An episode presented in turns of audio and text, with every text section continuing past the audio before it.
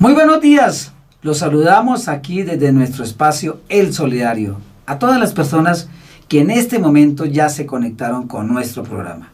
Hoy, sábado 3 de diciembre, arrancamos el último mes del año. El mes bonito, el que a todos nos gusta. El mes que por tradición trae consigo alegría, esperanza, unión familiar, fraternidad, regalos, fiesta. Bueno, y buena comida. Para este año, diciembre no solamente viene cargado con esas cosas buenas, sino que también nos deja una serie de sinsabores y nos deja pensando muchas cosas para analizar, reflexionar y así de esa manera planear lo que será el año 2023, que no augura, auguran que será muy bueno. Por ejemplo, en el tema político, Vivimos un momento bastante candente. Los partidos que le hacen oposición al gobierno del presidente Gustavo Petro, pues no hallan la manera y buscan a todo momento cómo torpedear cualquier tipo de proyecto que lleve la iniciativa del gobierno o en este caso del partido que lo respalda el pacto histórico.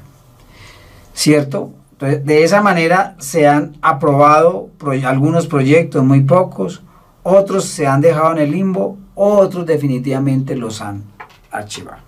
Por ejemplo, la reforma tributaria que es necesaria para mm, respaldar todas las iniciativas y todo lo que está planeado por parte de este gobierno en estos cuatro años. Se necesita urgentemente. Afortunadamente la aprobaron.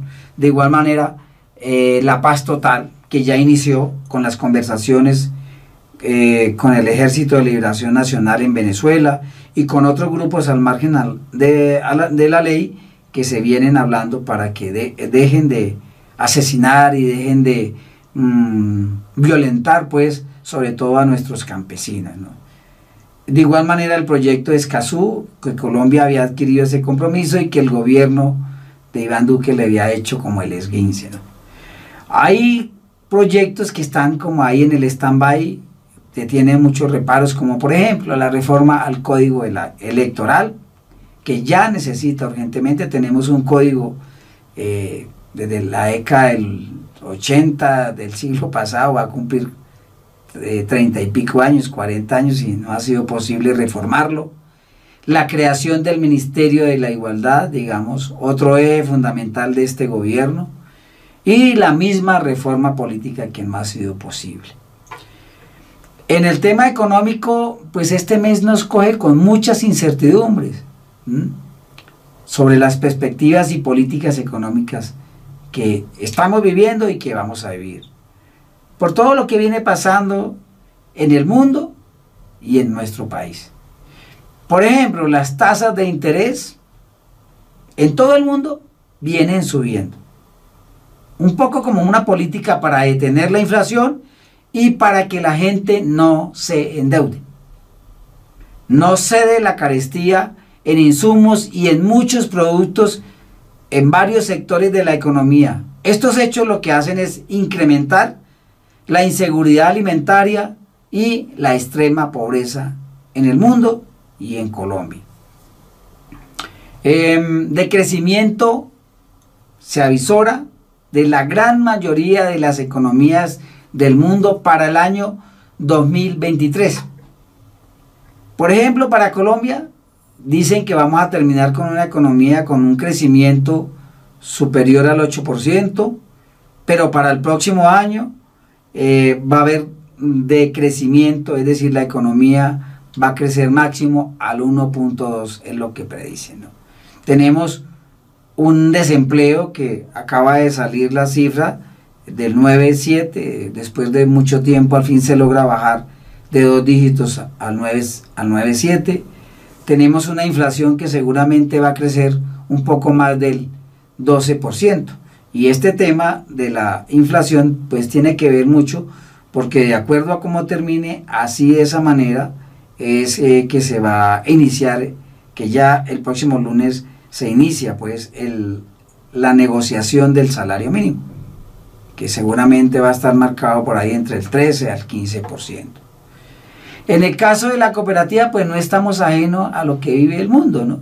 Eh, Estamos haciendo los respectivos cronogramas de cierre, analizando los balances financieros y sociales y estudiando la planificación de todas las actividades eh, que hace la cooperativa para el próximo año 2023.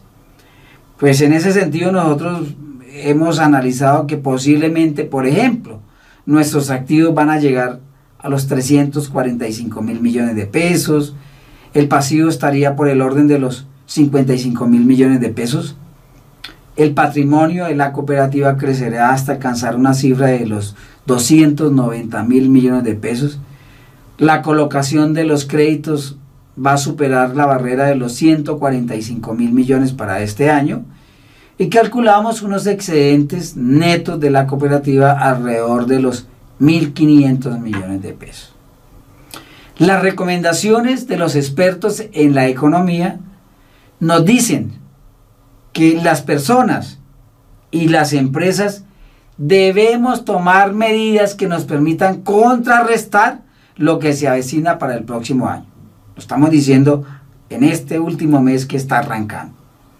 Porque el próximo año va a ser muy complicado financieramente. Por ello, desde este espacio, eh, le recomendamos, le sugerimos evaluar el estado de sus finanzas. Queridas y queridas personas que me escuchan y que me ven, comparar los ingresos con los egresos. Si los gastos son mayores, pues hay que suprimir gastos. Los analistas dicen que uno no puede eh, tener un gasto que supere el 50% de sus ingresos, ¿no? Hay que tener mucha austeridad, mucha cautela también a la hora de endeudarse. También los analistas dicen que uno no se debe endeudar en más del 30% de los ingresos que uno recibe.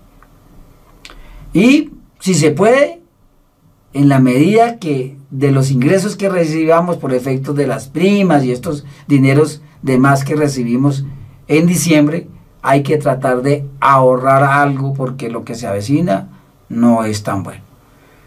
Así, de esta manera y seguramente con otra gran cantidad de preocupaciones, recibimos este mes de diciembre que tanto nos gusta. Que tengan un excelente y buen fin de semana. ¿Listo? Listo, Carlos. ¿Cuánto?